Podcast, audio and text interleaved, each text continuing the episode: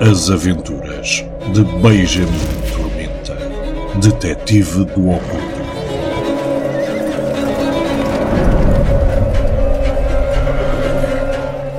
O Deus das Moscas tem fome. Por Luís Corte Real.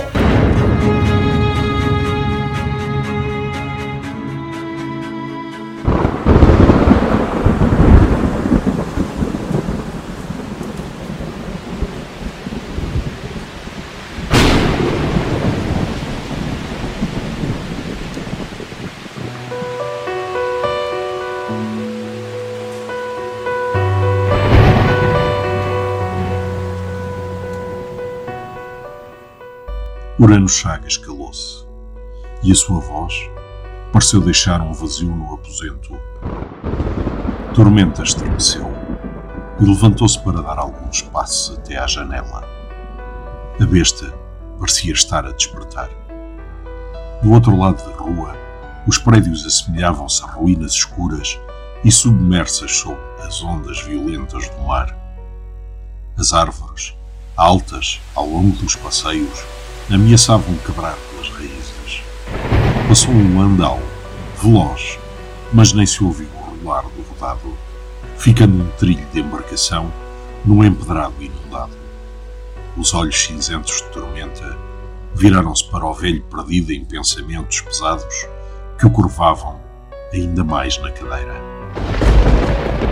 Devo depreender que, desde que morreu o seu amigo Basílio, tem sido Vossa Excelência e o poeta Julião Junqueiro a reforçar o encantamento a cada duas luas. Chagas acenou tristemente que sim e depois confidenciou. No início, o medo era tanto que pensei seriamente em vender tudo e apanhar um navio para o Brasil. Mas temi que nem o oceano, na sua longura, fosse suficiente para me proteger da criatura. Basílio deixara claro que ela viria atrás de nós, pois só nós seríamos capazes de a aferrolhar. Mas ganhamos coragem, eu e Julião, e renovámos o encantamento durante quase 20 anos. Até que, há um par de anos, se deu um acidente. Talvez nos tenhamos descurado na seriedade do serviço e a criatura quase me apanhou. Eu estava encavalitado uma escada vacilante, a desenhar os últimos símbolos na janela do torreão, quando um braço disforme irrompeu pelos tapumes e por pouco me apresava. Dei um valente tombo e fiquei inanimado no jardim. Se não fosse Julião, agora as minhas ossadas decorariam também o interior do palacete. Mas as lesões nas costas foram graves e depois de umas semanas de arribação no Hospital Real de São José, fiquei preso a esta maldita cadeira. Desde então, tem sido o desgraçado do Julião, sozinho, a fazer todo o trabalho.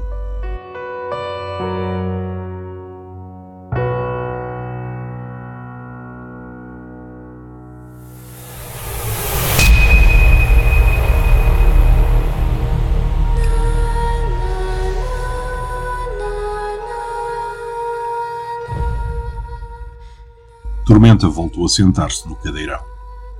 O seu cachimbo apagara-se. Acendeu um fósforo enquanto olhava para o rosto macilento e as rucas cavadas do antigo deputado.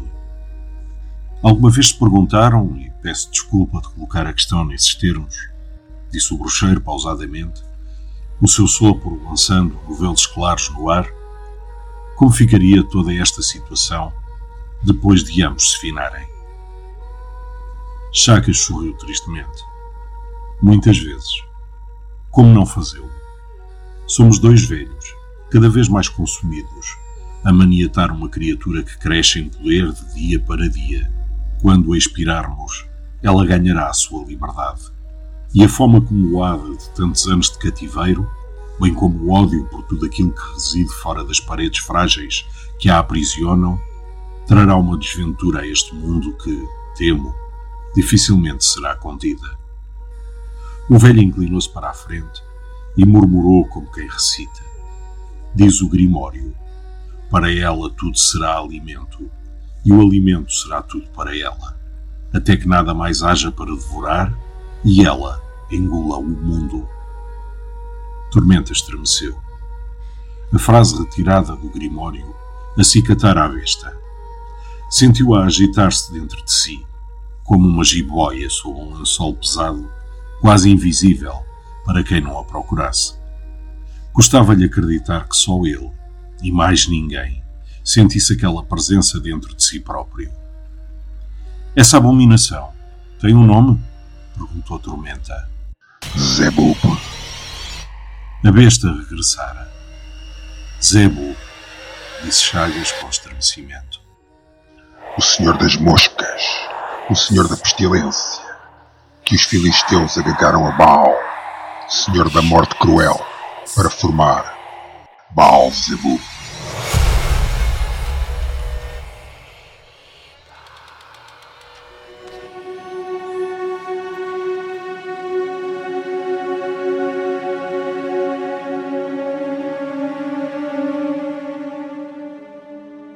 Pronunciar o nome da criatura deixara o velho como que consumido. O detetive sentiu o mesmo esgotamento quando a criatura falou, depois de tão longo período de silêncio. Mas era urgente continuar. Se percebi bem o que disse Vossa Excelência, Zebuba há muito que consegue ausentar-se do Palacete dos Caxias, correto? Apenas por curtos períodos de tempo, pois o encantamento, ainda que mais fraco, causa-lhe sofrimentos insuportáveis que o obrigam a regressar ao cativeiro. Se os encantamentos enfraquecessem ainda mais, conseguiria vir até aqui? Tormenta olhou para a janela e rematou. Talvez entrar no edifício e levar a sua sobrinha. O velho Chagas olhou para a Tormenta, com os olhos subitamente marejados. Quis falar, mas não conseguiu a maçã de Adão subindo e descendo em espasmos. Só pode ter sido isso que aconteceu, disse finalmente. Acordei do repouso em sobressalto, com os gritos de Elvira. Ela viu tudo. Diz que não está louca, mas a sua única esperança é que lhe digam que o está. Que a convençam de que sofreu uma qualquer alucinação. Que a nossa menina apareça a qualquer momento. Mas Elvira não está louca ela viu tudo. Eu é que estou louco para ter esta maldição sobre a minha cabeça e, mesmo assim, permitir que uma criança inocente, como a minha sobrinha, vivesse sob o mesmo teto que eu. Eu tenho culpa de tudo, Sr. Tormenta. Matei a Matilde com a minha irresponsabilidade, como se a tivesse estrangulado com as minhas próprias mãos. Eu matei-a. Eu matei-a. Nesse momento, a governante entrou em alvoroço pela porta. Aproximou-se dos dois homens numa palidez de mortalha. Moreno Chagas nem procurou disfarçar as lágrimas que lhe fluíam pelo rosto. Apenas olhou para ela, cansado, derrotado, aguardando as más notícias. Doutor, chegou o moço que me pediu que enviasse à graça a casa de Julião Junqueiro. Ele aceitou a solicitação para vir aqui. Pedi que transmitissem a urgência, que era caso de vida ou de morte. Esse é o problema. A senhoria diz que ele saiu para o passeio habitual antes da ceia e que não regressou. Que até já pensou em chamar a polícia, pois ele é certinho como um relógio e o comer arrefeceu na cozinha. Deus! Aspirou o velho encolhendo-se ainda mais na cadeira. Deus, Deus. Não, não, não. Bradou, depois de murmurar como que só para si. Está tudo acabado. Também levou Julião. Está livre, livre. Nada mais há a fazer. Nada mais.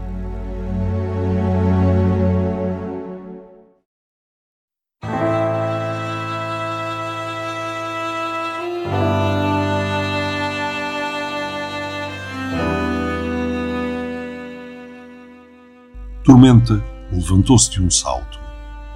Talvez haja. Vossa Excelência autoriza-me que leve isto comigo? Perguntou, apontando para os conteúdos da mala de Basílio. Chagas aqueceu e Tormenta guardou-os dentro da sua própria mala. Preciso de indicações precisas para encontrar o palacete dos Caxias. Não há tempo a perder. O vosso bolieiro pode deixar-me em casa primeiro? Tudo o que tenho é seu, Sr. Tormenta, disse o antigo deputado. Faça o que puder para atenuar as consequências dos meus erros e eu serei eternamente grato. Tormenta despediu-se com uma breve vénia e abandonou a biblioteca. A governanta seguiu para chamar o condutor. O ascensor gemeu preguiçosamente até ao piso térreo, mas a mente do detetive estava muito distante. Procurava pela serpente. Seria conveniente tê-la consigo nas próximas horas, mas a presença de há pouco fora ocupada novamente por um vazio. O detetive apertou o casaco, colocou as luvas de caizibira verde e saiu para o vão. Ficou em silêncio alguns minutos até que o condutor imobilizou o cupê em frente ao prédio. Tormenta despertou do seu torpor e deu dois passos rápidos até à porta do carro. De repente os cavalos relincharam, nervosos. Os cascos batendo agitados no cascalho ensopado. O detetive sabia que as tempestades excitavam os animais, mas havia algo mais. Dentro de si, a besta revolvia-se e o bruxeiro levantou a cabeça e olhou em redor. Observou as copas dos cedros, estreitos e esguios, a fachada nebulosa do prédio e então, na berma do telhado, vislumbrou uma sombra, mais escura do que o próprio céu, que deslizava silenciosa. Um estremecimento desceu-lhe pelas costas. Era a criatura que ousava voltar para terminar o que não conseguira antes. Vinha buscar Urano Chagas e assim libertar-se para devorar o mundo.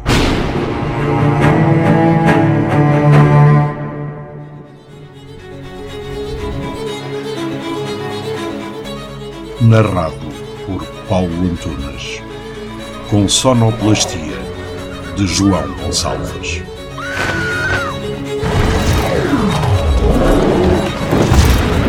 O Deus das Moscas tem fome. A obra para quem não receia visitar uma Lisboa negra e cheia de segredos.